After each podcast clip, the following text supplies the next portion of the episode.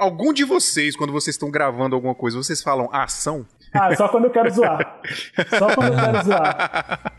ah, será que alguém fala? Eu falo. Hum. Acho que a galera mais guerrilha é difícil falar, né? Luquinhas, é. que é mestre da guerrilha, sabe dizer melhor. É que a gente que não aprende, né? A gente vai fazendo. Não, é. não tem uma escola. Um, Exatamente. Não aprendemos na escola. Né? Um set, é. Aí, na... A gente aprendeu no rolete.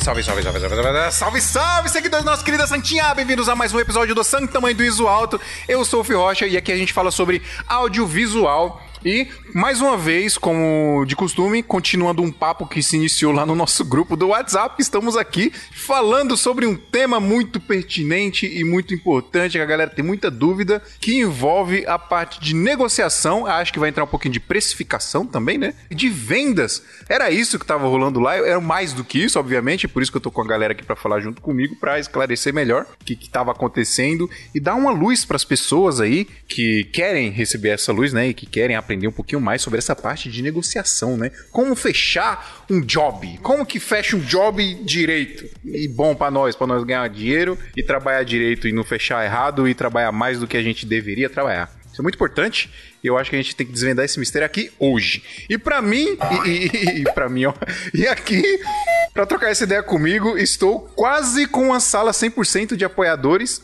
Aliás, é 100%, porque o Luquinhas também é um apoiador, não é mesmo, Luquinhas? Eu ia falar, ia dizer uma falácia aqui agora, Luquinhas. Eu vou mostrar meu recibo aqui da Hotmart. É... O Luquinhas é um apoiador VIP. Pois é, o Luquinhas é apoiador premium. Vamos lá então, ó. deixa eu começar a apresentar a nossa mesa aqui. Estou com Johnson, ou Josh. Vamos de Josh, né, Josh? Vamos, o que você preferir. Johnson Gouveia, mais conhecido como Josh, sou eu. É, é nóis. É eu. Todo mundo quer roubar o bordão da Adriana agora. Gabriel Souza, já ganhou já a cadeira, hein, Gabriel? E aí, meu povo? O meu swing carioca faz um charme pra esse podcast, né, galera? Não. E olha, eu vou dizer uma coisa, pra minha introdução, esse podcast aqui é para você que quer ter saúde no seu negócio. Não adianta nada você ser um puta videomaker e falir. Exatamente. Principalmente com os equipamentos caros do jeito que é. Verdade. Pois é. Estou aqui com o Eduardo. Ô, Dus, quer que eu chame você de Do Rocks? Uai, à vontade. Do Rocks.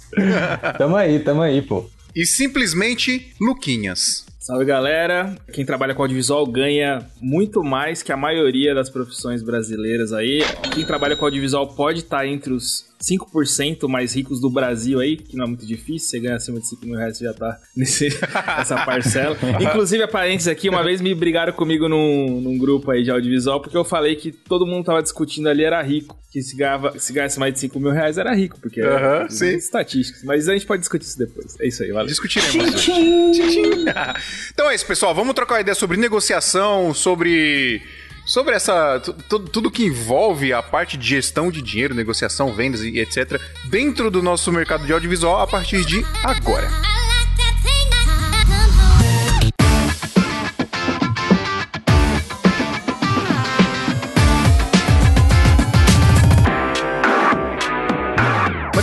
Começar, eu preciso muito pedir ajuda de vocês lá no nosso grupo de apoio do Santo Mãe do Uso Alto. Esse podcast só existe porque muita gente ajuda a gente e tá lá no nosso grupo secreto do WhatsApp, que já poderia ser aí um excelente agrado aí, né, pra galera que apoia a gente, que a gente literalmente fala 24 horas por dia sobre audiovisual, faz network, mas mais do que isso, você ajuda o nosso podcast aqui, que é tão importante pra comunidade audiovisual do Brasil a nunca parar de existir. Então, se você quiser ajudar a gente, entra lá em santamanhodosalto.com.br barra apoio, tem alguns planos lá, escolhe o que mais se encaixa aí no seu orçamento e ajuda a gente. Lembrando que tem sete dias gratuitos para você testar, entra lá no grupo e aí caso você não goste, o que eu acho extremamente difícil, você pode sair, tá? Mas aí você vai continuar lá eternamente, eu sei, porque o pessoal que tá lá é muito topper. E tem outra coisa interessante também de falar aqui. Obviamente, não posso deixar de usar o gatilho da escassez com vocês, porque afinal estamos falando de internet. é só um grupo de WhatsApp e, infelizmente, o grupo de WhatsApp ele tem 256 vagas apenas, então as vagas sim são limitadas. Então, se você quiser entrar nesse grupo aí e ajudar a gente, é só entrar lá em santamanizoto.com.br barra apoio. Então vamos lá, Luquinhas. E você vai fazer parte do do melhor grupo de audiovisual do Brasil. É isso aí, é isso aí. Lo melhor, lo melhor. Pra nós, né, é o melhor, né? Tem, deve ter outros bons, deve ter outros melhores também. Não, esse aqui é o melhor. Esse aqui é o melhor. Pô, filho, vende direito o negócio, cara. Eu, Pô. sou, eu, eu tô sendo diplomático aqui, Gabriel. Deixa eu ser diplomático. Não, não, não. Aqui é o melhor sim. Entra lá que você vai ver e você vai concordar comigo. Ó, vamos lá. Luquez, eu queria começar falando por você que você começou a falar um negócio muito interessante aí. Sim, o videomaker, o videomaking, né, quem trabalha com produção de vídeo no Brasil, trabalha com uma das profissões que mais pagam, que melhor pagam no Brasil, né? Então, não é difícil realmente, a gente ganha mais de 5 mil reais por mês. Se você for pensar em um freela aí que cobra, sei lá, 500, 600 reais a diária, se ele faz quantas diárias? Quem é bom de matemática? Eu não sei, eu não consigo. 20 diárias. 20 diárias ele Não, já ganha 20 5 diárias mil, ganha não. 10, né? É. Se ele fizer 10 diárias, se ele, se ele trabalhar 10 dias no mês, ele ganha um salário de 5 mil reais. Agora, por que mesmo assim tem muito cara que não tem dinheiro? Tem muito cara que quebra, tem muito cara que não consegue comprar equipamento, reclama que a profissão é uma merda, que não paga bem, que as pessoas não dão valor e etc. E aí, por quê? Porque compra iPhone e Blackmagic. Provavelmente vocês já se depararam em algum momento com algum anúncio aí falando como ganhar 100 mil reais é, por dia como um filmmaker ou como fotógrafo e tudo mais. Isso com certeza é um, um gatilho aí para você comprar o curso ou treinamento, etc. Sempre é usado esses números muito grandes para você ficar acreditando que você vai ganhar milhares de milhares de reais trabalhando como fotógrafo, como filmmaker, etc. E não é de toda uma mentira. O problema é o seguinte, ó, a diferença aí de é possível, é possível ganhar 30 mil reais como filmmaker, é possível ganhar 50 mil reais como, como filmmaker por mês. É improvável você ganhar esse, esse valor aí. São vários fatores que envolvem aí, desde o seu tempo, a cidade que você mora, etc. Mas quando vocês verem um anúncio falando que 3 mil reais, 5 mil reais, 10 mil reais, é muito provável que você possa fazer esse dinheiro independente da cidade que você mora. Não, não é um, só uma mentira aí para te pra roubar o seu dinheiro. Talvez o professor ou a professora que esteja vendendo esse curso, sei lá, possa dar um curso ruim ou não, isso não importa. Mas o valor específico entre 5 e 10 mil reais é um valor bem possível de você ganhar trabalhando como filmmaker. E aí depende de uma série de fatores aí que a gente vai falar durante o episódio. Concordo plenamente. Eu acho que muita gente reclama que não tem dinheiro, não sabe. Aliás, não vê o dinheiro na- nessa profissão porque não sabe fazer, mano. Não sabe fazer dinheiro. O cara não sabe fazer, dar prioridade ao que tem que dar prioridade, se encanta por tudo e quer abraçar o mundo e não tem visão de negócio. Aí o cara começa, ganha o dinheiro no começo e tudo, mas ele não consegue transformar aquilo em um negócio saudável e ele quebra. É educação financeira, né, cara? Vocês acham que, É, que, essa, que essa parada da educação financeira é responsável por isso? Porque eu já até comentei isso aqui no, no Clubhouse, aqui em, em outra sala que eu entrei, que é uma parada que acontece muito, que é o seguinte, por conta da, da desburocratização, da, da não, é não é essa palavra, desburocratização, é, é o bagulho que, que as- todo mundo tem, começa a ter acesso. É, tipo a tecnologia, O Popularização. acesso, a popularização, isso. Globalização da informação. É, é isso. Tem uma palavra certinha, já já vou lembrar, que agora eu não tô lembrando. Mas, tipo, isso da galera conseguir entrar mais fácil pra profissão, isso gera um, um problema, entre muitas aspas, né?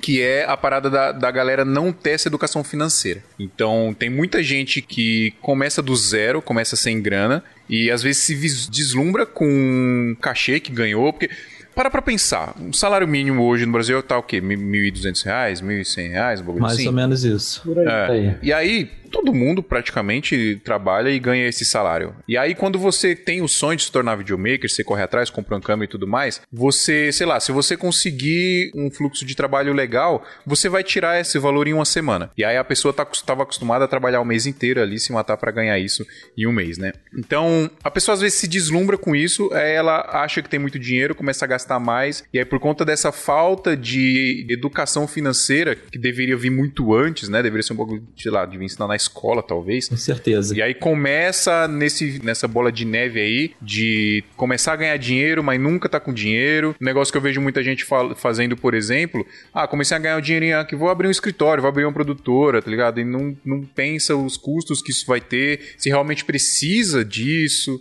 né? Assim, é um negócio que dá pra você continuar trabalhando. Tem gente que trabalha em nenhum lugar, tem só um computador e uma câmera e tá viajando o mundo trabalhando, não tem escritório, sacou? O que vocês acham? Ah, cara, eu acho que a educação financeira, ela, ela, se ela não for a principal causa do pessoal não conseguir levar durante muito tempo a carreira, ela é uma das maiores. Quer ver? Eu vou fazer uma pergunta para vocês aqui, para que o pessoal que nos escuta pensar. Quem de vocês aí tem o ponto de equilíbrio da empresa? Não sei se vocês conhecem por, pelo mesmo termo que eu conheço, mas quem tem o ponto de equilíbrio da empresa? Tem um, tem um nome gourmet desse bagulho aí, não tem? É o break-even. É. Isso, um break-even. Break-even. É.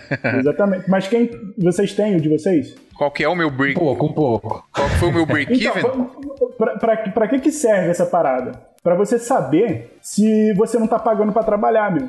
Você Ah, saber sim. exatamente quais são os Ah, não. seus custos, qual é o seu faturamento e se você tem um negócio rentável. Se você. é, é, cara, não. Sabe o que, eu vejo, na moral? Muito videomaker que faz pelo, pela paixão, pela arte. E esquece que aquilo ali é um negócio também.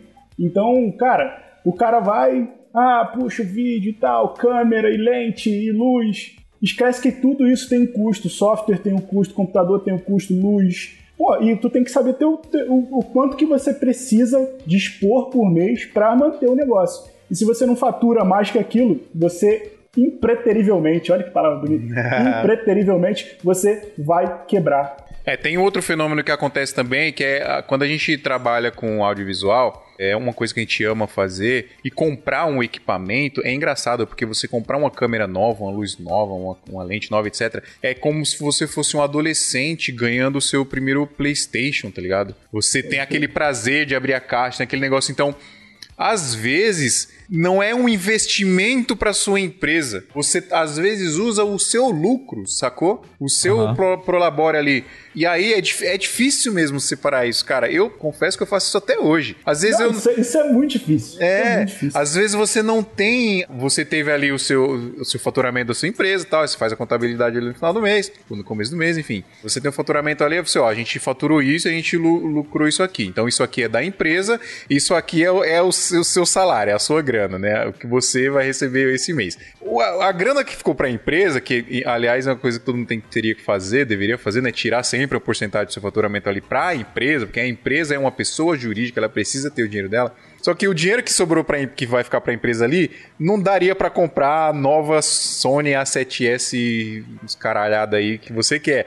Aí você pega da grana que você lucrou do seu dinheiro e compra o equipamento, porque no final é mais do que um trabalho mesmo que você falou. A galera faz por amor mesmo, mano. Não, e outra, quando você vai trabalhar, você quer um conforto trabalhando, né? Então, se aquela câmera, aquele equipamento, aquela iluminação vai te dar um conforto maior trabalhando, você não tá pensando que você tá levando um benefício direto para o cliente, você tá pensando que você tá levando um bene- benefício para você de conforto ali, de ter uma Sim. qualidade melhor e tal. E aí a conta não fecha. Mas eu queria rapidinho aqui tirar um pouco do peso das costas de quem estiver ouvindo aí, não tá conseguindo fazer dinheiro e tudo mais. Que assim, o padrão nosso aqui brasileiro é não saber lidar com o dinheiro, é não saber vender, é não saber fazer com que a nossa profissão dê grana. Esse é o padrão, a maioria das pessoas são assim. Tem pessoas que naturalmente elas desenvolvem essa habilidade de se vender, de conseguir fazer dinheiro, ou pelo círculo social que ela cresceu, ou porque aprendeu, fez algum curso, alguma coisa assim, mas não é o natural. Tanto é que o que a gente mais conhece é filmmaker, videomaker reclamando que o mercado tá ruim, que não tem grana, etc. Porque também tem o lance da personalidade, né? Geralmente quem busca trabalhos mais artísticos tem essa personalidade que é mais de se expressar, de ter mais sentimento e tudo mais, quer trabalhar mais essa arte, só que não se sustenta se você não é, praticar, aprender as habilidades do- da parte técnica de administração mesmo. Então, só para tirar um pouco do peso das suas costas aí, você que está ouvindo, não é necessariamente uma culpa sua você não conseguir fazer dinheiro com a profissão e tudo mais, mas a partir do momento que você sabe que você tem um problema, que esse problema é eu preciso aprender administração, preciso aprender vender e aprender marketing e tudo mais, e você não resolver esse problema, aí sim você pode ser culpado por isso. Sim, é, tem até um. Eu ouvi um rap esses dias, tava assistindo no YouTube, uma playlist lá de hip hop e tal. E eu vi um, um rap que o cara falou. Uma, foi engraçado, o rap tinha, sei lá, 10 minutos, mas uma frase que o cara falou que entra muito nisso que você tá falando aí, Luquinhas, que é. Não era exatamente sobre você aprender uma parada, porque, enfim, por conta do seu contexto social ali, etc. Mas o que ele falava, eu não lembro exatamente a frase, mas era alguma coisa do tipo: ter talento ter talento é, é raro, é um bagulho assim, mas ter perseverança é obrigação. Então é, é basicamente isso que você falou. Tipo, ninguém realmente, as, nem todo mundo nasce com essa veia para venda, com essa veia para administração, com essa educação natural financeira, mas você não correr atrás disso, aí sim já é uma culpa sua. Aí você não pode reclamar se, você sabe desse problema e se você não correu atrás para resolver ele. Eu vou contar um, um, um, um caos meu aqui. Quando eu tinha 18 anos, eu comecei a trabalhar numa empresa, minha primeira empresa com, com carteira assinada. E eu ganhava lá meus 750 reais por mês. Era uma fábrica de, de caixa de papelão. Eu trabalhava lá no, no chão da, da fábrica lá e, e, a minha parte era, o meu papel lá era pegar as caixas que saíam coladas de uma máquina, colocar em cima de um pallet e amarrar. E aí vinha um pessoal com carrinho lá com paleteira e, e levava lá para expedição. Tô contando isso, tem gente que não sabe que eu já fui peão de, de, de fábrica, é só o pessoal saber. E aí, eu queria comprar um celular. E aí eu fui nas lojas 100. Eu sei dos detalhes da história porque ela é tão importante pra minha vida, mano. Eu fui na loja 100 e eu comprei um celular que valia, se eu não me engano, 1.800 reais na época. Era muito caro. Mas eu queria comprar porque eu tava trabalhando e tudo mais, não sei o quê. Fiz um carnê lá. Um carnê para pagar em 60 meses, sei lá, e o celular de 1.800 foi para quase 5 mil reais ignorante, né? Ignorante mesmo, não no sentido pejorativo da palavra, ignorante, me deslumbrado ali que eu queria comprar um negócio, que eu tinha começado a trabalhar. Isso primeiro mês de trabalho, hein, galera. E aí fui, passou algum tempo, motivos lá, não cabe contar aqui, mas eu acabei saindo dessa empresa e me, me endividei numa, numa dívida gigantesca por conta desse celular com 18 anos de idade. E aí eu fiquei um tempo sem conseguir fazer nada. Eu não conseguia contratar internet para minha casa, porque o meu nome tava sujo. E aí passou acho que uns 3 anos, e aí o pessoal me ligou lá, essa dívida que tava quase 10 mil reais, o pessoal me ligou e falou assim: Olha, Felipe, você vai ter um mutirão aqui para você ver que resolver o seu problema, não sei o que, vem aqui. Aí eu fui lá e aí a ideia era entrar lá e negociar. Mano, era um, um stand gigante com um monte de quiosque e aí as pessoas iam negociar dívida lá. E aí eu fui, entrei, deu a minha vez lá e aí eu entrei e falei: é, Olha, é o seguinte, na época eu fiquei devendo é, do valor do celular, se a gente for calcular, eu fiquei devendo R$ 1.500. E aí eu falei assim: é o seguinte, eu tenho R$ 1.500 aqui, é o que eu vou pagar, porque é o que eu devo todo pá, né? e aí o cara falou: tá bom. Aí ele girou um boleto, eu fui lá fora no banco e paguei. Nesse dia, cara, eu tava pagando esses 1.500 reais. Depois desse dia eu falei: eu nunca mais vou dever ninguém na minha vida. Porque foi uma das piores sensações que eu senti na minha vida. Então, eu também era esse cara que eu não tinha essa responsabilidade financeira, que eu não tinha essa consciência, que eu, eu, era, eu era um ignorante. Basicamente era isso. Eu achava que eu podia ir lá e, ah, vou parcelar em trocentos milhões de vezes aqui, depois eu me viro para pagar nem assim, né? E aí, depois desse dia, cara, eu obtive essa educação e eu fui estudar e eu fui entender como ser uma pessoa saudável financeiramente. E eu não tinha grana nessa época, eu ainda era assalariado, eu ainda ganhava minha, minha, meu salário mínimo lá por mês e ficou assim por muito tempo. Mas eu nunca mais devi ninguém, assim. Eu levo isso pra minha vida e eu sempre gosto de contar essa história porque se isso não aconteceu com você, irmão, vai acontecer uma hora. A não ser que você comece a se, se prevenir desde já, né? Desde agora. Desculpa aí, a história é longa, pessoal. Não, é... O editor, resolve aí.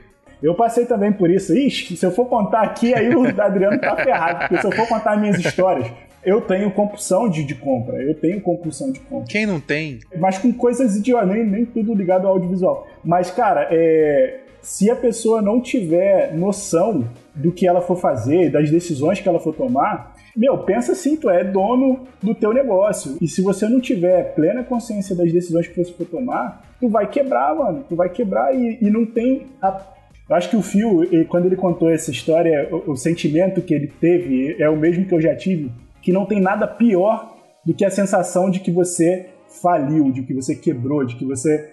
Cara, é horrível, é horrível. Chegar, você chegar assim e falar, meu, e agora? O que eu faço? É. é uma coisa ruim, é uma coisa ruim, mas eu tenho a, uma visão assim de que não importa o quão ruim seja a situação, a parada, você tem que tentar tirar algo bom disso. É uma situação ruim a gente ser refém do, do dinheiro, isso é ruim, né? Felizmente a gente vive numa sociedade assim, que a gente precisa de dinheiro para sobreviver.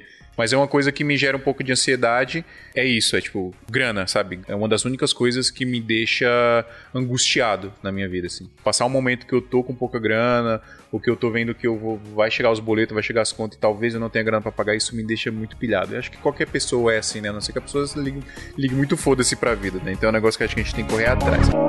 E aí, tá precisando comprar equipamento ou fazer upgrade e não sabe o melhor lugar para fazer isso? Na Brasil Box, além de ter um atendimento excepcional que vai te direcionar a adquirir o melhor equipamento para sua necessidade, você ainda vai ter a melhor negociação, podendo pagar em até 12 vezes sem juros ou negociar aquele valor à vista que só a Brasil Box tem. Receba o seu equipamento em casa ou no trabalho com total confiança e segurança. A gente aqui do SMIA garante isso para você. Se você entrar no site e não encontrar o equipamento que você procura, é só entrar em contato com eles que eles podem providenciar isso para você, contando o valor de frete e o valor de importação. Quer comprar equipamentos de filmagem e fotografia com o melhor preço, melhor prazo e o melhor atendimento? Brasilbox.com.br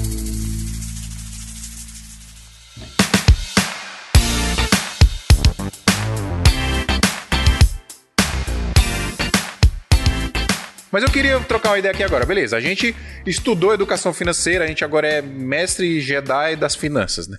Consegue se manter sempre no, no verde aí, não precisa pedir empréstimo pro banco nunca e etc. Mas agora a gente precisa saber vender o nosso trampo, né? Aí, assim, não é só saber vender, de chegar lá e saber o que falar pro cliente. Isso é importante também, eu acho que a gente tem que estudar isso, estudar os gatilhos da venda, isso é muito importante. Eu tenho o privilégio de ter trabalhado muitos anos como vendedor, então isso é muito natural para mim mas tem muita gente que não tem isso, quer dizer, a maioria das pessoas não tem isso de forma natural, então é importante estudar, porque isso até numa reunião com o cliente é importante de você ter essas paradas treinadas para você saber o que falar, a hora que falar, etc. Mas tem uma coisa muito importante também, que é o medo que as pessoas têm de vender principalmente o videomaker. Uma das maiores dúvidas que eu recebo no meu perfil do Instagram, uma das maiores dúvidas que rola lá no grupo do, do WhatsApp, e eu acredito que o Luquinhas recebe muito isso dos alunos dele também lá no Guerrilha, é Mano, quanto que eu cobro pelo meu vídeo? Quanto que o cliente me mandou um orçamento, pediu um orçamento aqui, que é X coisa. Quanto que eu cobro por esse trampo aqui?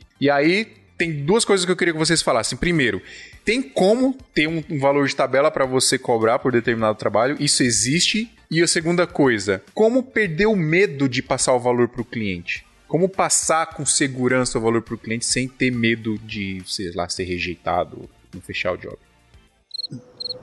Cri, cri. Fala, Josh, fala. Todo mundo agora ninguém sabe também, tá ligado? Ah, eu também tinha essa dúvida aí, tá ligado? Não, cara, eu, eu vou falar de acordo com a minha experiência. Vai, Josh! É.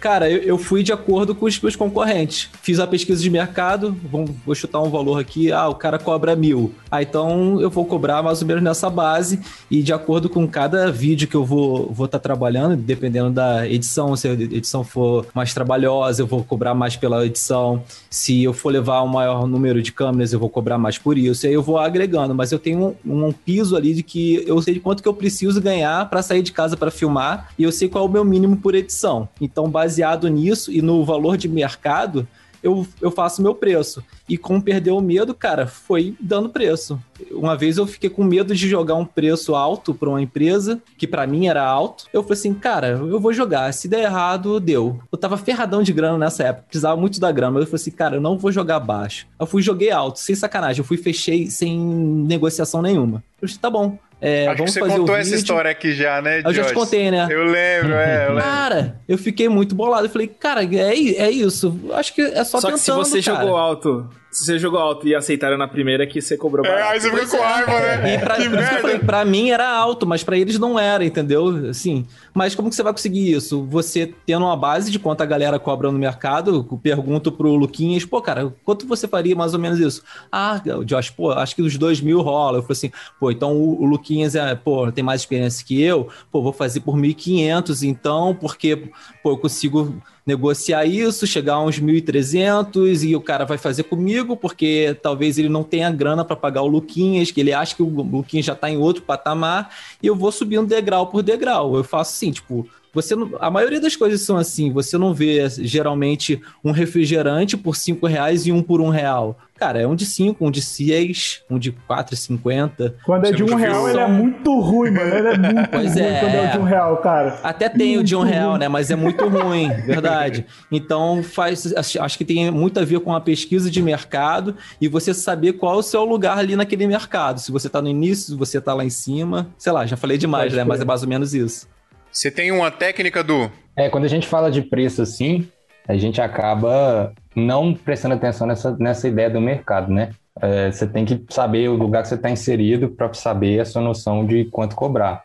E eu demorei para caramba para chegar nisso, porque aqui também não tem estilo Luquinhas, a gente não tem faculdade, foi aprendendo as coisas assim, fazendo mesmo. E aí foi com uma série de, de até estudos sobre essa, essa parte de administração e, enfim, essas coisas que a gente consegue chegar. E aí a gente chega naquele cálculo que dá realmente um friozinho na barriga na hora que você vai passar para o cliente, porque o que, que acontece? O confundir o que você gosta demais de fazer e entregar o preço para a pessoa, você fica naquela, né? Você, não, às vezes está muito caro, às vezes está e aí entra na outra parada que é o, medo de passar o orçamento. Eu acho que quanto mais chega para você, mais você vai perdendo, mais você vai, você vai é, soltando dessa, dessa parada, né? E aí que você, você começa a, a realmente ver. E entra no outro lance que é a parte que você, a pessoa aceita de primeiro e você fala assim, ah, meu orçamento agora já tá, acho que tá meio barato mesmo, porque é. uhum. antes eu ficava morrendo aqui para passar, agora eu passo, o cara, pum, vamos lá fazer. Mas, mano, assim, a gente tem que tomar cuidado, porque essa parada que, que acontece quando a gente manda um valor e o cliente fecha de primeira é, é muito raro de acontecer. É muito raro. É a exceção. Cara, então eu não sei se a gente pode se basear nisso para fazer o nosso orçamento, porque a gente pode mandar um valor super, que a gente acha super alto para um cliente, para fazer um trampo relativamente simples, aí a gente vai em outro cliente e manda esse mesmo valor e o cliente vai achar um absurdo. E aí você é, corre risco de, de não pegar o job. Então acho que tem que dar uma analisada um pouco melhor nisso aí. Vai acontecer em alguns. Eu, por exemplo, lembro de quase sete anos trabalhando com isso. Eu lembro raríssimas vezes que isso aconteceu. Foi muito, muito raro mesmo. Assim. Mas vocês não acham que a, a galera que tem essa insegurança. A, a, galera que tem insegurança de mandar orçamento é porque tem pouca experiência de mercado. Claro. Quem já tá aí, bicho velho, manda. Mas isso não passa muito quando a, a galera não tem noção do valor do trabalho dela. Porque, cara, eu nunca tive medo de passar. Eu também aprendi as coisas né, por minha própria conta e tudo. Não tenho faculdade para isso, né? Minha formação é completamente diferente. Mas eu nunca tive medo de passar orçamento. Porque eu sabia exatamente qual era o valor do trabalho que eu estava fazendo. É, você... e, não digo, e não digo só em, em questão de custo, não. Até a minha posição de mercado. Pô, eu sou um cara que tô começando. Cara, eu vou cobrar 100 reais e tá, tá valendo pra caramba, porque eu tô começando agora. Mas é porque você também fez uma análise de mercado para saber, né, Gabriel? Você tá é, se então, baseando então, no a, mercado. E, e, a, e, o mercado, ele, ele envolve isso que tu falou, Josh, de, de, de saber quanto que o outro cobra, pô, quanto que é mais ou menos e tudo mais. Mas a análise de mercado é, é várias coisas, cara qual o equipamento que eu investi, quanto que ele custa quanto tempo que ele vai demorar para se pagar, qual é o retorno que eu tenho que ter disso. Quais são os custos que eu tenho de ir e voltar para o job? Qual é a alimentação? Entendeu? Tudo que envolve aquilo ali. E aí, quando você tem essa noção de tudo que envolve o teu trabalho, todos os custos que ele vai ter e o retorno que ele tem que te dar, você vai ter uma noção real do quanto que você tem que cobrar por um trabalho. Porque aí você vai saber se você está lucrando ou se você está tendo prejuízo. E essa é a grande diferença. E quando você tem real noção, cara, certeza que você está lucrando, você não tem medo de passar preço. É que o lance é o seguinte, quando a gente está trabalhando com arte, como eu falei, a maioria tem essa visão de arte, para você o preço daquilo é intangível. Você não, como você vai chegar pro pintor e falar quanto custa a sua tela? É, 100, 200, mil? O cara, é um, aquilo ali é a expressão dele, entendeu? Uhum, e aí, quando a gente cai nessa daí, é que eu já sempre falo aqui, mano, você quer fazer arte, você pega seu, sua câmera e vai filmar a borboleta, sabe? A gente teve essa tá discussão em um outro trabalho episódio, foi brabo. pra... É, então, mas a minha visão é essa, você tá executando um trabalho para um cliente, você vai expressar seu sentimento ali, vai ter toda aquela visão artística, mas no fim das contas, você está resolvendo um problema do cliente. Então, quando você tira na, da sua cabeça que o seu preço para esse tipo de trabalho, pra gente que tá no mercado de trabalho fazendo dia a dia, não, não artista, o seu preço é tangível, ele não é mais intangível, ele não é mais uma obra de arte que não tem como precificar. E aí você faz aquela tabelinha simples que é custo no Excel mesmo, num bloco de notas, onde você quiser, custo da produção, quanto que você pagaria para alguém que você por exemplo, você não sabe quanto que vale o seu trabalho, pegando a referência do, dos amigos aqui do episódio. Você tenta descobrir quantas pessoas parecidas com você cobram por aquilo. Aí você põe lá na tabelinha, como se você fosse contratar alguém, não você. Só que essa grana vem para você. É uma forma só de, de, facilitar esse processo. Aí você vai pôr ali os é, custos de produção, o quanto que você pagaria para uma equipe ou para alguém se você fosse contratar. Aí tem, isso eu demorei para fazer também, não, não é fácil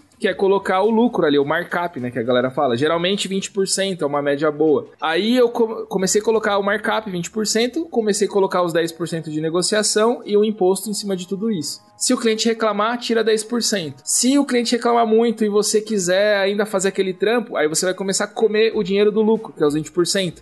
Esse lucro vai para você crescer a empresa, comprar mais equipamento, pagar as contas e tudo mais. Aí você começa a dar desconto pro cliente, ele vai entrando no seu valor, no, seu, no valor do seu, do seu trabalho do dia ali. Por que, que eu comecei a calcular quanto que, se eu fosse contratar outra pessoa, eu teria que pagar, mas no caso esse dinheiro vem para mim? Foi trabalhando com um amigo do Mendes, que ele é editor, ele, tem, ele já teve produtor, ele tem. Ele, até gravei um episódio com ele do meu podcast sobre workflow de edição. E aí ele me ensinou isso. Se eu coloco na tabela o valor de uma pessoa que eu contrataria, mesmo sendo eu fazendo aquilo, eu tenho a segurança de que se eu não puder fazer aquele trabalho, trabalho, eu posso pagar alguém para fazer. No fim das contas, esse dinheiro volta para mim. E é uma forma mais fácil de você fazer essa conta, porque geralmente quando você assiste vídeo de precificação, aula de precificação, a galera não conta com o fator mercado que vocês falaram aqui. Não adianta nada eu falar, ah, eu quero ganhar dois mil reais por diária, sendo que eu moro em Piraporinha do Sul e lá dois mil reais é muito. É, o certo lá, Exatamente. que a galera costuma pagar é 500. Então a vida real, ela quebra a teoria nesse ponto. É.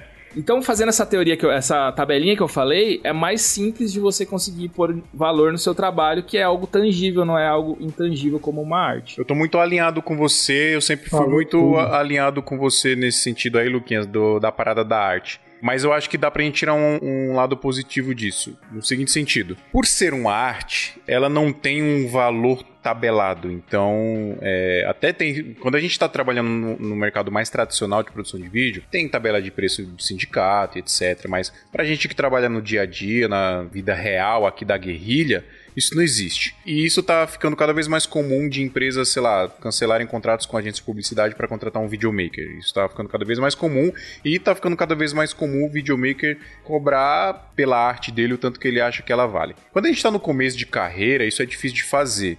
Aí a gente precisa aplicar todas essas técnicas que a gente está falando aqui, de tentar no máximo ali ter um lucro. Eu acho que a gente ainda tem que pensar no investimento, porque às vezes você fazer um trabalho no custo, você não vai ganhar nada ali ou até de graça, ou até numa permuta, talvez seja interessante no começo para você fazer um portfólio, para você fazer um network, para você ganhar uma experiência. Então, isso a gente poderia ver como um investimento na nossa empresa, vai, no começo. E aí depois a gente começar a aplicar isso que a gente estava falando aqui de, de fazer esses cálculos aí para começar a ver o valor do seu trampo. E aí, se você fizer isso muito bem, se você fizer isso muito bem planejado, muito bonitinho, certinho, trabalhando bem ali, buscando ser um excelente profissional, às vezes a, a, antes do artista, porque é o que sempre falo, até falei, acho que eu entrei ontem numa sala aqui, que tava até o Rafa Costa do sala, do sala de edição, e aí eu falei, né, mais vale um bom profissional que não é tão bom artista do que um bom artista que não é bom profissional. Então, se você trabalhar bem todos esses lados aí, vai chegar um momento que a sua demanda vai estar tá tão legal que você já vai estar tá ganhando uma grana tão confortável ali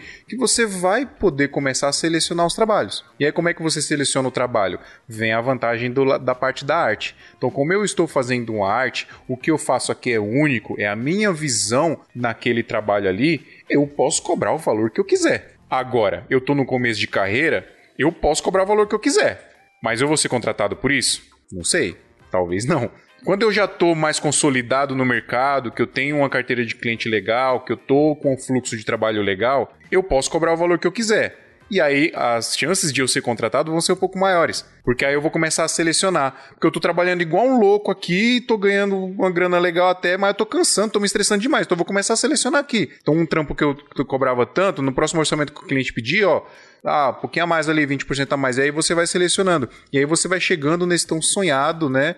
Momento aí de todo profissional que é ganhar muito dinheiro trabalhando pouco, né? E fazendo o que você ama fazer. Mas aí tem essa, é, eu acho que isso é uma vantagem da gente fazer arte, que a gente e consegue chegar nisso. Tem também o lance do tipo de trabalho, né? Aproveitando isso que você está falando, aqui é o meu maior cliente de entrada de dinheiro é um cliente é, são clientes que têm canais no YouTube e a gente faz edição aqui na produtora. Isso é commodity, qualquer um faz. Dificilmente vai ter uma marca minha específica. Se eu fosse o Gaveta, talvez, mas acho que nem ele está editando mais como antes, né? E aí isso é commodity. Como que eu consigo ganhar o cliente nisso? Ganho no atendimento, no preço, na entrega, etc. Agora, aqui também, eu tenho o lado do Lucas Fotógrafo, diretor de clipe, por exemplo, como você também Aham, faz. Aí eu acho que entra o lance da arte mais do que o commodity de edição de vídeo para YouTube. Porque aí a nossa visão como diretor, a nossa visão como fotógrafo. Então, quando eu vou fazer uma capa de single, uma capa pro Spotify e tudo mais, eu posso cobrar mais, eu posso me diferenciar dos outros, porque só eu vou fazer aquela foto. Tem a só tua eu tenho aquele assinatura olhar ali, né? Ter a minha assinatura. Então é importante também saber com quem que a gente tá lidando pra também a gente não se frustrar, né? Porque tudo é é frustração e até na negociação, né? Quando você vai negociar um clipe, uma foto, você joga a sua carteirada. Não, esse olhar é meu, eu sou, eu, eu tenho esses clipes, eu vou entregar dessa forma, eu sou assim. Quando você tá vendendo o commodity, você usa uma outra abordagem. Olha, eu sou entrego no prazo, vou te entregar o melhor vídeo que você pode ter, meus clientes são esses, eles estão satisfeitos, tudo mais. Então até isso ajuda na hora de você abordar o cliente e fazer essa parte de negociação, você saber o que você está vendendo, você está vendendo arte, você está vendendo commodity, né? Eu Acho É, que isso isso é- também implica também é, no resultado. Fio tocou num, num ponto aí que eu achei legal. Você ir cobrando, né, de acordo com a sua arte, a sua demanda aumenta, seu valor vai aumentar também. Mas a gente pode fazer uma analogia aqui com um advogado, por exemplo. O advogado, ele pode pegar menos casos e ganhar mais dinheiro, por quê? Porque ele tem um resultado muito bom. Ele, ele consegue defender o seu cliente e ganhar os casos em 90% das vezes. Então o preço dele aumenta, porque você quer que ele ganhe o seu caso, entendeu?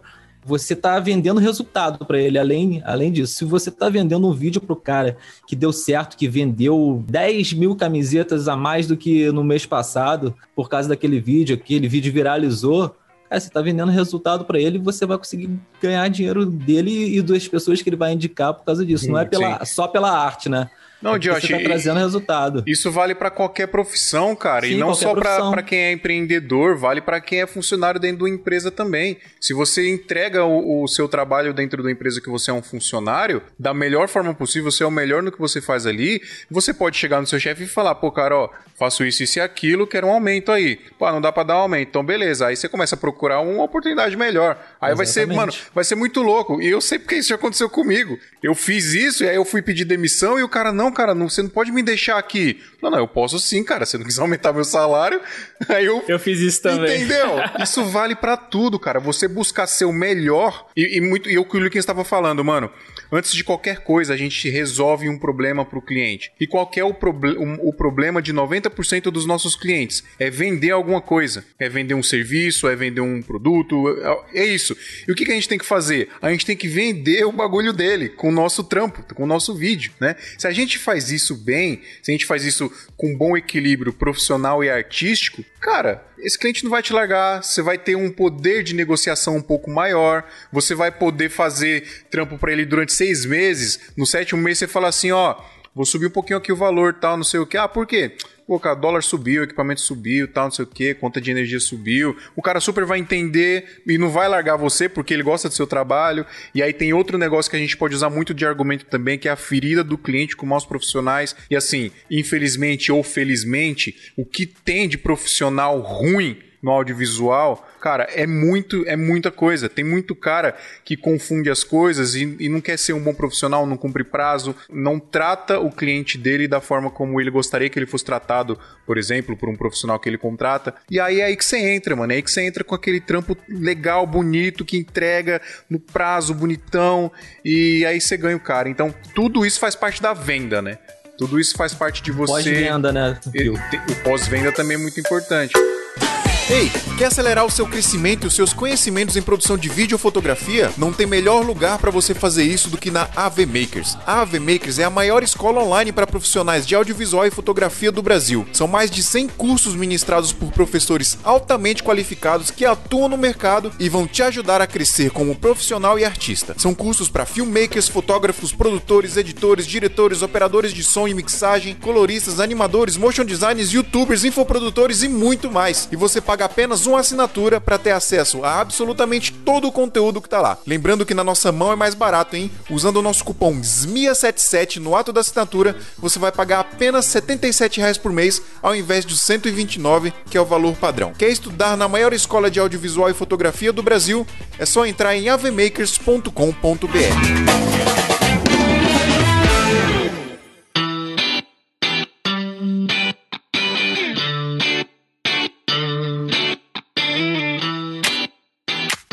aproveitando isso que o Phil e o Josh estão falando, uma coisa que eu já tinha entendido há muito tempo, mas eu racionalizei esses dias mesmo, é que o cliente, ele quer segurança, né? Ele, ele vai fechar com o profissional que é mais seguro. Não necessariamente com quem é o melhor, nem com quem é o mais criativo, nem com o que tem o equipamento mais caro. Ele vai fechar com alguém que ele sabe que vai entregar e que vai resolver o problema dele. Por isso que tem profissionais que a gente olha e fala, nossa, esse cara nem é tão bom. Como que ele fechou o, trabalho com essa marca? Como que ele ganhou X mil reais com esse projeto? Eu sou melhor que ele, por que, que eu não consegui fazer isso? E, e uma boa parte para a gente se analisar é quanta, quanto de segurança a gente passa para o nosso cliente. Isso vai desde a firmeza de voz para você falar com o cliente, independente do seu gênero, é, mulher ou homem, você pode ter uma firmeza de voz e falar com o seu cliente: meu preço é tanto, eu vou te entregar nesse prazo e vai dar certo, confia em mim.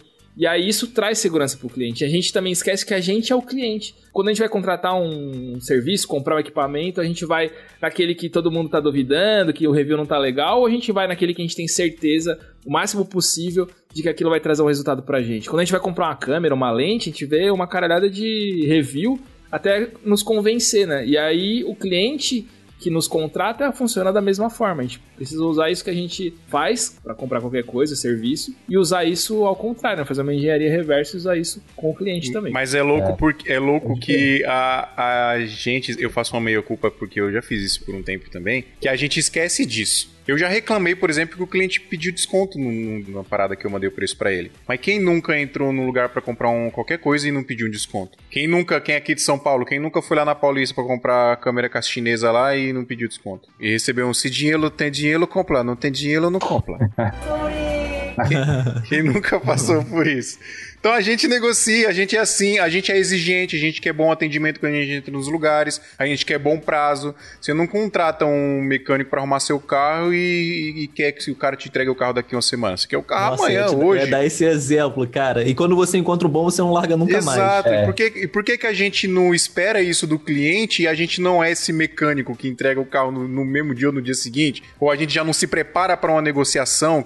Não, já tô indo com valor aqui que eu sei que o cara vai pedir desconto, então vamos ver aqui um negócio que fica legal para nós dois. Então a gente já não se prepara para isso, né? A gente vai esquecendo dessas coisas, né, mano? Agora tem uma outra coisa que eu queria falar aqui, que é o seguinte: a gente tem que tomar muito cuidado às vezes para não aceitar qualquer negociação com medo de perder o job e depois tomar na cara. Tem a parada da logística reversa que eu gosto muito de falar. Se você não tem certeza que você vai conseguir entregar aquele trampo no, no prazo que o cliente quer, diz não para ele. Porque o poder de você dizer não para um cliente, ele é, ele é muito mais poderoso do que o poder de você dizer sim. Principalmente quando você é um bom profissional. Porque se você é um bom profissional e o cliente chega para você e fala assim: Luquinhas, mano, eu tô com um job aqui para fazer, eu preciso que você me entregue filme amanhã de manhã e me entregue amanhã à noite, cara. E aí você tá puta lotado de trampo, tá cheio de coisa para fazer e você sabe lá no fundo que você não vai conseguir. Mas para não perder aquele job, para não dizer não pro cliente, né? A gente tem medo de dizer não pro cliente também, é outra coisa que a gente tem que parar de fazer. Para não dizer não pro cliente, a gente aceita. Aí, ao invés de entregar o, trampo no prazo que ele quer, a gente atrasa e aí gera um puto estresse.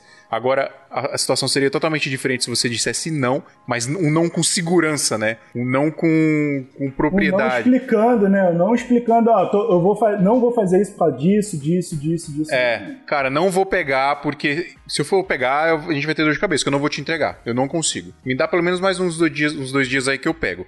Lá, ah, não consigo, não sei o que. Ah, então, desculpa, cara, eu não vou pegar o trampo, eu não vou pegar um negócio que eu não consigo fazer só pra, sei lá, não vou fazer se esse cara não te respeitar, se esse cliente não te respeitar, ele é um babaca e é melhor você ter ele longe de você. Porque. É, né? e o que vai acontecer é que ele vai procurar alguém que faça o que ele quer, essa pessoa vai fazer mal feito e ele Sim. vai voltar em você. Ele vai falar, puta, cara, devia ter escutado é. o Luquinhas quando ele falou não. Numa situação dessa aí, o, o cliente que te respeita, ele vai falar, fio, me indica um cara então, cara, me indica o um cara para fazer só esse jobzinho aqui para mim. E aí eu mesmo vou correr atrás de um cara aqui no freela e falar, meu, tem que fazer isso, isso e isso. Tal, vai lá, atende o cliente, você mesmo pode cobrar, ele paga para você. Mas dá um, um, um, atendimento legal pro cara, não sei o quê. Certeza que aquele cara vai, vai voltar para você de novo. O que, que vocês acham desse negócio, da, da parada de dizer não? É, é um negócio que a galera esquece, às vezes nunca nem refletiu sobre isso, né? E que é tão é, importante. Isso aí é extremamente importante, né?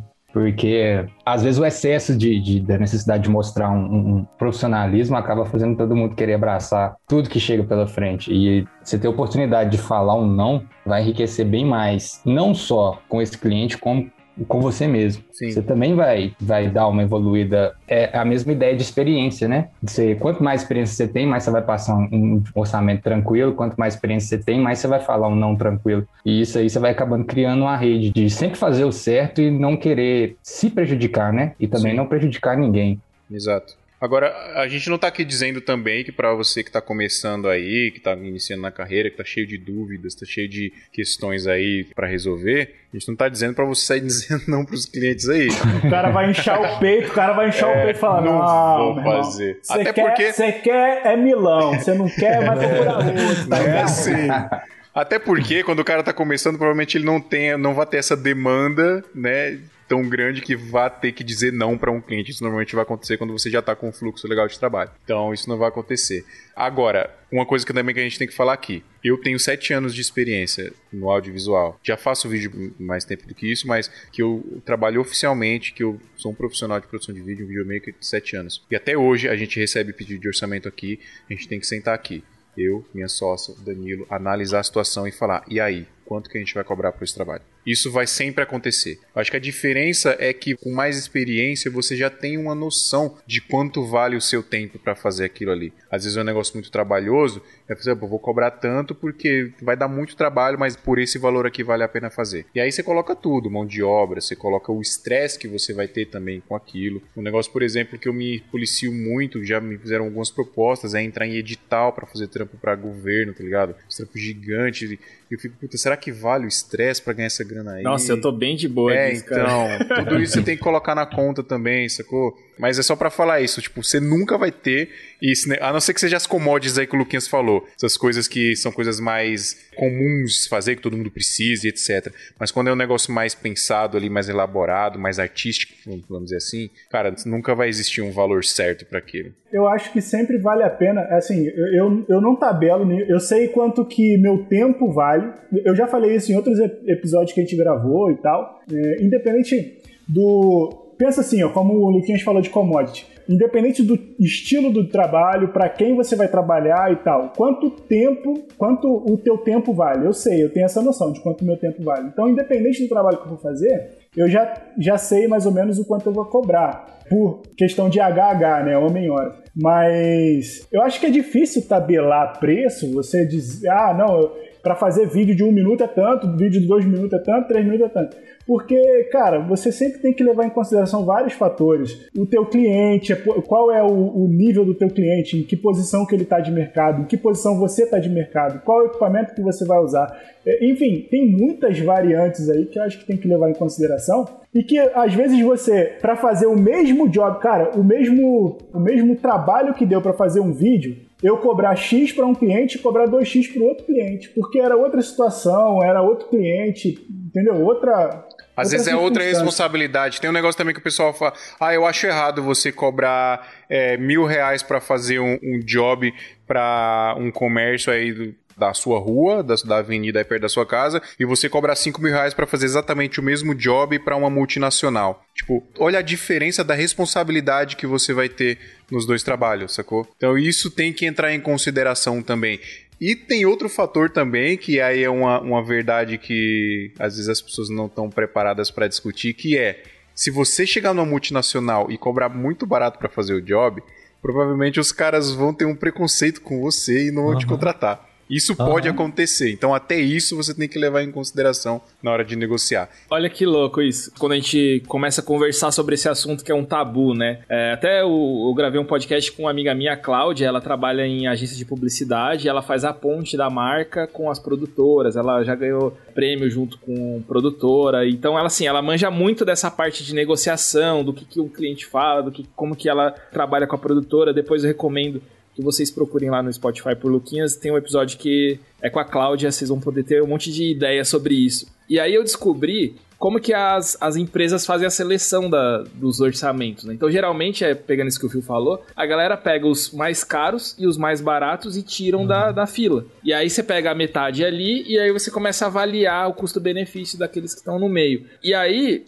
quando você cobra muito barato ou, ou, quando você saiu da, sei lá, cobra extremamente caro, você meio que já sai dessa, dessa opção aí. E que curioso, essas, esses dias eu tô procurando é, motion designer que faça identidade visual e faça o serviço completo. E aí eu abri um formulário e aí uma galera preencheu lá e tal. E eu comecei a fazer a seleção aqui. O que, que eu fiz? Na minha cabeça eu tinha um valor já que eu gostaria de pagar para um, um motion designer.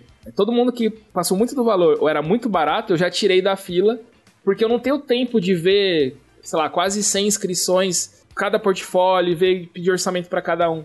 E eu me imaginei na empresa. Então, eu limei quem era muito barato, limei quem era muito caro, e aí fui focado nesse, no meio ali que estava próximo do valor que eu queria pagar. Então a gente. É difícil adivinhar né, o que o, o cliente vai escolher, mas quando a gente se posiciona, a gente sabe o nosso nicho, a gente sabe o que a gente entrega, quais são os nossos concorrentes, a gente sabe com qual cliente a gente pode negociar, né? Então, o não a gente já tem.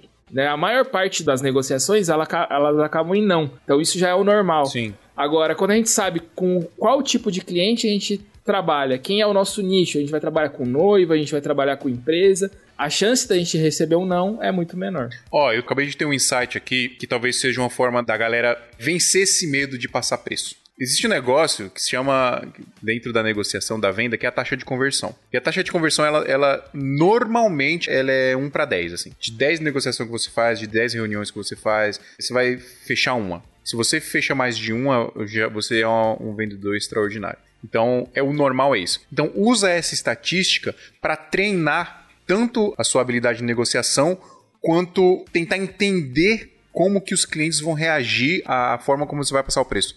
Então, tipo, sem medo passa. Cara, para fazer isso é X, tal. Vê como que o cliente reage na primeira vez. Aí vem outro cliente tal, para fazer isso que é tal, é X. Vê como ele reage. Aí você vai ajustando. Muito provavelmente dessas 10, uma você vai fechar. Porque você tá ajustando ali o jeito como você tá falando. Tive esse insight aqui agora, não sei. Tá, dá... Não, faz total sentido isso que você falou, Fio. Porque você que é um cara que trabalha com marketing digital, você sabe que não é ilusão os cálculos, quanto de dinheiro você vai investir em tráfego pago, etc. Então, quando a galera trabalha com uma conversão de mais ou menos 1 a 2% no digital, você sabe que se você pegar os leads, né, que é os contatos que a galera se inscreve para participar da semana X, X e Y, você sabe que a cada mil inscrições, a sua chance de vender duas, três, que seja, é muito grande. Então, se você já tem um planejamento, eu quero faturar nesse curso aqui mil reais, eu preciso ter é, 10 mil cadastros. Uhum. Então você vai trabalhar que nem um louco para conseguir os 10 mil cadastros. Aí, isso que o Phil falou faz sentido no nosso mundo videomaker. Gente sabe que a cada 10, isso cada um vai descobrir aí na sua realidade. Você sabe que a cada 10 contatos que você fizer, você fechar um, e aí você, nesse um você ganha mil e você quer ganhar 10 mil, você vai ter que fechar, você vai ter que falar com 100 contatos 10 contatos que seja, e aí você consegue pôr uma meta de venda, que é o que a galera, os vendedores fazem, né? Eles põem uma meta de venda e sai que nem louco para conseguir bater ela. Então faz muito sentido isso que você falou. Bom, eu queria trazer só uma, uma parada aqui sobre. Porque a ideia desse, desse episódio saiu lá do grupo. E no grupo o pessoal falou, a gente já, já abordou. Tudo envolve as, os três temas, né? O pessoal falou sobre negociação, venda e dinheiro. É, envolve as três, né? Mas a gente falou bastante sobre negociação, bastante sobre venda, e eu queria só dar um insight para a galera sobre dinheiro, falando especificamente sobre dinheiro, que é, meu, isso eu tô trabalhando, não tá perfeito ainda, mas cada vez que eu melhoro disso, as coisas melhoram muito, que é separar o que é o meu dinheiro e que é o dinheiro da empresa. Sim. Sabe? Não misturar as coisas, cara. Porque, cara, isso é muito recorrente para quem trabalha por conta misturar as coisas, sabe? Não ter o caixa da empresa ou o fluxo de dinheiro da empresa e o fluxo, o que é o meu dinheiro separado, pessoa física, Gabriel, funcionário da Panorama. entendeu? Cara, e eu acho que isso, quando a gente muda esse, essa chavinha de separar as coisas, as coisas funcionam muito mais, cara. As coisas elas fluem melhor. Tem uma outra chavinha que vira também quando você faz isso aí, quando você faz isso, você já é uma empresa, você já tem um CNPJ. Você não é a empresa, né? Você tem uma empresa ali, você tem um CNPJ. E outra chave que muda na sua cabeça é justamente essa parada de você entender o cliente cada vez mais. Porque o cliente é uma empresa, o cliente é um CNPJ. Então você passa a entender as dores que aquele cliente tem muito mais, quando você também tem as mesmas dores. Então, quando Pode você ser. faz isso, até isso melhora na hora de você negociar, na hora de você fechar um job, porque você vai entender isso. É, você sabe que o cara tem que pagar imposto também, você sabe que o cara tem que pagar funcionário. Se você for um bom profissional, você vai entender o tanto de, de problema e o tanto de dor que você tem que sarar do cliente naquele momento ali. Porque você também tem basicamente as mesmas dores, você gostaria que sarassem isso de você, né? No final é sobre empatia, né, Luquinhas? A parada, né, mano? Faz total sentido e também para tirar mais um pouco de peso aí, porque eu sei que a galera ouve quem tá começando. E aí, nossa, tem que calcular isso, fazer aquilo, e tem que juntar, e tem que saber, não sei o que. Isso é, é desanimador pra gente continuar na profissão. Mas o que eu posso falar é, vocês que não têm essa habilidade de venda e habilidade de negociação e administração, é possível vocês estudarem e aprenderem isso. E é bem acessível até. Então, venda mesmo, venda, negociação, tudo isso que a gente falou, dá para aprender com curso mesmo. Eu, eu, peguei um curso esses dias da Udemy de administração, porque eu tava com algumas dúvidas e algumas, alguns detalhes sobre planilha, sobre organização. Peguei um curso de 50 reais, acho que não foi nem 50 reais, um curso muito bom, só procurar lá na Udemy por administração e tudo mais, vocês vão achar. Tem vários livros também, né? Tem até aqui, não sei se vai pro YouTube uh, esse vídeo, vai, vai pro YouTube. seu trabalho, do Austin Kleon, que ajuda a gente a se divulgar para quem é artista. Tô lendo aqui também, ó, Isso é Marketing do Seth Godin, que é como você para que, que serve o marketing, né? Porque a gente, nós brasileiros, a gente tem esse, essa meia aversão a falar de marketing. Até o Fio falou dos gatilhos mentais aí. O ponto é, a gente só funciona se a gente é estimulado. E se a gente não aprende a estimular, a gente não vai vender nada, né? Então, tô lendo aqui também, ó, Knockout do Gary Vee, para ensinar você dar muita informação para a galera, você dar solução de problema, e aí o cliente ele vai confiar tanto em você que ele vai aceitar pagar para você. Tô lendo aqui também, ó, negocie como se a vida dependesse disso. Luquinhas, para que eu tô último, ficando nervoso aqui de tanto livro, velho. Como chegar ao sim pra gente aprender, porque tudo isso aqui é livro de 20 reais. É muito A gente livro, pode aprender e estudar isso daí, porque no fim das contas, como acho que o não sei quem falou, Gabriel. Não adianta ter melhor equipamento, não adianta ter os melhores conhecimentos, saber fazer o B-roll mais foda do mundo, se ninguém quiser comprar de você ou se você for lá passar um preço e o cliente não quiser pagar, né? No fim das contas, é possível treinar, é possível estudar isso daí de uma forma acessível. Luquinhas, aproveitando aí seu gancho, a galera tava com dúvida de lance de grana, tanto para a vida pessoal quanto profissional. O homem mais rico Nossa, da Babilônia. Ótimo. Eu tenho aqui em algum lugar. ótimo. E pai rico, pai pobre são os que mudaram totalmente a mentalidade para mim, ainda mais depois que comecei a empreender também e foi muito bom, foi bem importante. Esses, esses dois livros são bem fodas. Espera que eu vou pegar a Bíblia aqui, vou mostrar. Não, oh, e vou falar só mais uma coisa que quem falou lá no, no, no, grupo. Cara, pelo amor de Deus, não faça isso. O, o, o pessoal falando que gastou. E, e, esse, esse EP surgiu porque começou a conversa assim, o cara falando que gastou o dinheiro do job antes de terminar o job, antes de, de, de concluir. Ele recebeu e acho que ele nem foi fazer o job, eu acho ou não concluiu e gastou. Antes do... Eu falei, eu contei essa história, Meu eu já Deus contei em outro SMIA, que eu fiz um trabalho e antes de receber, eu gastei o dinheiro comprando equipamento, fiquei devendo 70 mil reais, levei 5 anos para acertar isso daí, sem Caramba. crédito, né? Igual o Phil falou. Eu já contei isso em outro uhum. SMIA. Mas nunca mais vai fazer isso de novo, não. Não, foi... Tem um, um autor, um escritor que chama Tim Ferriss. Tem vários livros dele que são legais e ele tem um podcast e ele tem uma série de perguntas que ele costuma fazer para os convidados e uma delas é qual que é o seu fracasso favorito? E eu já tive vários fracassos, mas talvez esse seja o meu favorito, Caraca. porque tudo que eu sei hoje, Muito tudo bom. que eu posso me organizar hoje de forma de finanças, eu devo a esse erro que eu tive. Então esses cinco anos foi, me amaciaram, me ensinaram como me organizar. Então esse é um, eu acho que é o meu fracasso favorito. Então, para quem tá passando por isso, ou já passou, ou que possa passar, fique esperto que é cilado. Pode ser o seu é, não, gasta, não, gasta, dinheiro antes de receber, antes de estar com a Parecido com o do fio, né? É, antes de sim, terminar sim. o trabalho. Até quando você terminar o trabalho, assim, você terminou o trabalho, aí você pensa Mas em gastar o dinheiro. A falta de educação financeira é isso. É você gastar o que você ainda não tem. Não façam isso, pessoal. É.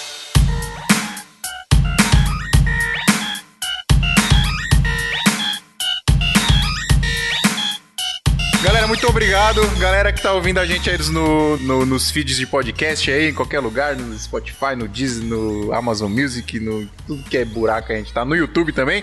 Aliás, se você tá no YouTube, faz de conta que esse like aí embaixo é um rec e aperta ele aí, por favor, tá? Ajuda a gente a divulgar o nosso singelo podcast aqui. Você que tá nos ouvindo aí nos feeds, muito obrigado mais uma vez nos ouvir. Muito obrigado, Josh, muito obrigado, Gabriel. Valeu, Du, valeu, Luquinhas, Obrigado mais uma vez. Uma honra aqui, tamo, tamo juntasso. Obrigadão mais uma vez por vocês terem cedido o tempo de vocês aqui pra gravar com a gente.